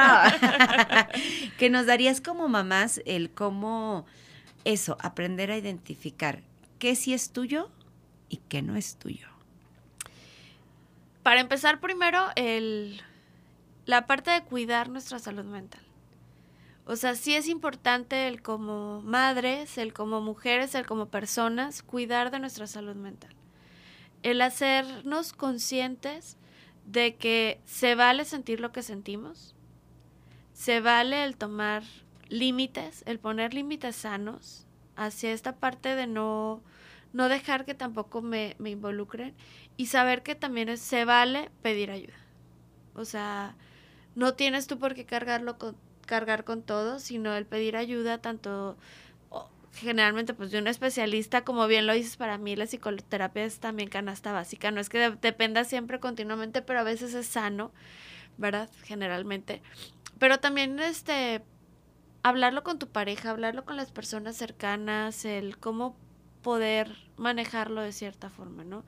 Y el el trabajar con nuestras situaciones, o sea, el saber que muchas veces estas ideas de, de qué depende mi felicidad, pues a lo mejor a veces no son ni propias, sino son de las expectativas de los demás, ¿no? O sea, el tomarnos ese tiempo de analizar realmente claro. qué estoy pasando y qué estoy viviendo. ¿Qué es lo que quiere mi, o sea, el tratar de, de darle placer a los demás? eh, es que mi mamá quería que estudiara medicina y a mí me gustaba la agronomía y entonces estoy estudiando Claro. medicina porque porque ella quería que yo fuera un doctor o una Y doctora. no culpabilizar Ujú. nos a nosotras mismas y no culpabilizar tampoco a los hijos de lo que nosotros estamos viviendo. Ay, qué difícil. Está Qué difícil. difícil. no, es, no es tarea fácil y sabes que Es que sobre todo cada caso es muy particular. Claro, y se- son como líneas muy Muy delgadas delgaditas. Entre lo que realmente creo que es culpa mía o lo que creo que es culpa de alguien más y cómo saber decir, hasta aquí sí, hasta aquí no, hasta aquí me permito a mí sentir esto porque lo necesito, pero hasta aquí también te permito a ti hacerme sentir De de, tal o cual manera cuando ni siquiera es mi bronca, o sea, ¿no? Claro. Hay que, hay que saber cómo identificar y hay que, de verdad, pues mamás, ojos rojos, puntos rojos ahí de, de cosas cuando, sabe, cuando, cómo, cómo tratar de manejar las rabietas de nuestros hijos, cómo enseñarles a ellos a hacerse cargo, como decíamos desde un principio, y el tema de hoy, a hacerse responsables de sus enojos, de sus, de sus tristezas, de incluso de sus felicidades, ¿verdad? Que son cosas que vamos a compartir, pero que a final de cuentas que ellos identifiquen de dónde viene esa emoción Claro. y, y- y tratar de pues guiarlos, ¿no? De que también nosotros necesitamos mucha ayuda. Es un tema súper extenso. Sí, Sí, es un tema muy sí, extenso, sí. es un tema que, que seguiremos platicando aquí en Madres hasta la Madre, Livia. Espero que también este, estés conmigo por acá muy seguidote. Claro, cuantas veces me invites. Oigan, la verdad es que yo contenta y feliz de, de tenerlas aquí, ya casi casi finalizando. Espero que, que por ahí este. No, todavía nos quedan unos minutitos. Espérenme, todavía Ah, no, bueno, todavía no, todavía nos ganamos el chal. Uy, no está, hay tema. Hay tema. Es el chal que, que nos... Ya a mí me encanta porque la verdad es que en, es en estos espacios donde gente me ha dicho que, que se siente identificada, ¿no? Con el tema de, ay, es que no sabía cómo, no sabía cómo llamarle a eso que yo estaba sintiendo, que yo estaba pensando. Ah, ahora entiendo que es esta, este tema. De verdad, este, por ahí vamos a, publicar en la página algunos artículos que yo me encontré bastante interesantes acerca de, del tema de la responsabilidad emocional, de, de qué es, de cómo asumirla, de cómo identificar cuando tienes eh, algún problema, alguna sensación, algún sentimiento, algo que te esté incomodando cuando es interno, cuando es externo, cuando sí, cuando no. Y entonces, digo, son tantas cosas que de pronto creo que sí como, como el educar, empezarnos a educar en estos temas, creo que va a ser la diferencia. Señoras, y díganme si no, hoy tenemos la responsabilidad de hacer seres humanos pues más responsables para lo que viene. Vivimos en un caos. Sí. Em, pues yo creo que sí, como dices tú, muchas veces nos cae el tema como anillo al dedo. No sé por qué me invitaste a este tema. Que- algo sabía yo, algo te sabía. Eh, como les dije, tengo una jovencita que ya terminó la carrera de comunicación. Entonces vamos a las mentadas expectativas que tiene uno. O sea, uno se cree las expectativas, se crea más bien de cómo quieres ver a tu hija o tu hijo en un futuro. Y ahorita ya estamos en otros tiempos. Entonces, mi hija eh, va a terminar comunicación ahora en diciembre, al igual que yo. Dije, bueno, pues va a empezar a buscar, ¿verdad? De radio, tele- ¿qué te gusta? Radio, televisión, prensa, dime, para ver las conexiones que tengo. Yo toda... Nada, nada de eso, mamá. Así, mamá, yo me pienso dedicar al hogar. Yo no quiero ejercer. Anda, se cuenta que me dio así con la puerta en la nariz. Y dije, no. Entonces era mi expectativa. Yo, y me empecé a sentir súper mal, súper, súper mal. Dije, no puede ser, es que no puede ser. No, no, no. Y empecé a ver qué hice mal. O sea, ¿qué, qué pasó? Fíjate qué ¿Por grado ese, ese tema de responsabilidad Sí, emocional. es- entonces es- yo ya, ya, y, eh, te digo, es la que, vente a desayunar. No, mami, desayuna, yo estoy acá bien. Oye, que, oh, yo decía, ¿qué pasa? y que me mando esta noticia, dije, no puede ser, o sea, ¿cómo que no, eh, no quieres? No, mamá, yo, a mí me gusta el hogar. Por lo pronto no, yo me voy a dedicar al hogar y yo me quiero casar. ¡Ah! Y, no, de verdad, fue así como un shock. Dije, no puede ser. Y corro con mi esposo, oye, que ah, me, me dijo que... Dijo, pues, ¿qué hacemos? O sea, también se sintió muy mal, pero es una responsabilidad que pues es de ella, ella es, ella es, la mi expectativa no la está cumpliendo como yo quiero, entonces yo estoy sufriendo, entonces estoy despegándome de todo eso. Y ella es muy una, pues ahorita los jóvenes ya leen, ya se cultivan, ya este Cuestionan, todo cuestionan. Y ya me debate, a ver, ¿por qué te sientes así? Es mi decisión, no te sientas así. Y a él le gusta mucho también la psicología y empieza y dije, sí, es cierto, pues si ella quiere ser mamá y estar limpiando pañales y bueno, Fíjate, ella le sea- hace feliz eso. Fíjate, te dio una cátedra de responsabilidad emocional tu hija en esos Sí, momentos. sí, sí, sí. Sí, de eso es tuyo. O sea, Entonces, nuestra no parte es, es también, o sea, no, bueno, ya haz lo que quieras por la vida, ¿no? O sea, claro que cada etapa del desarrollo es diferente, ¿no? Pero es también el, el ir asumiendo responsabilidades tanto afectivas como irlos nosotros formando en hábitos, situaciones, pero ya los topes de la vida que se den o lo que ellos vayan aprendiendo, pues ya va a ser responsabilidad de sus decisiones, Sí, ¿no? sí. O Y sea, hasta pues te sientes culpable, ¿verdad? Dices, si se le va mal. Pero ¿Y ahí si esto? es- ¿Y si lo otro? Exacto. Ahí es donde entramos con este tema de responsabilidad emocional, porque eso no es tuyo. Exacto. Eso no te corresponde y eso es como, bien decías, Malén, apoyar, como te ayudo, como esto, esto te hace feliz. Ok, hazlo.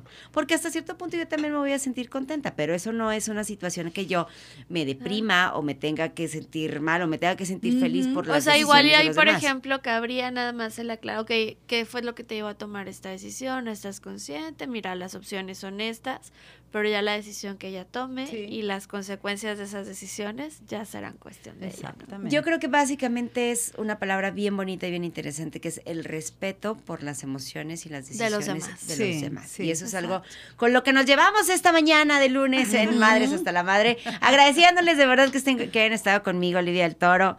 De verdad, un placer tenerte conmigo. Malén León, que seguramente va a estar con nosotros muy recurrentemente acá en. Madres hasta la Madre. Todas son bienvenidas, todas las invitadas que he tenido, de verdad. Hasta hemos, hemos repetido episodios porque son temas que lo. Ay, no, chin. Sí, ya- que se quedan. ya, No, ya, claro. este, No ya Montes nos está Oye, diciendo, ya, me llevo la, la parte de las culpas, ¿no? Que, que ya no, no, no tuvimos oportunidad de profundizar ahí. No te preocupes. Pero, Eh, el pero sí, ¿no? programa. La culpa con Ah, la un que cargamos y las que cargamos a los demás. ¿no? Claro, eso estaría bien interesante.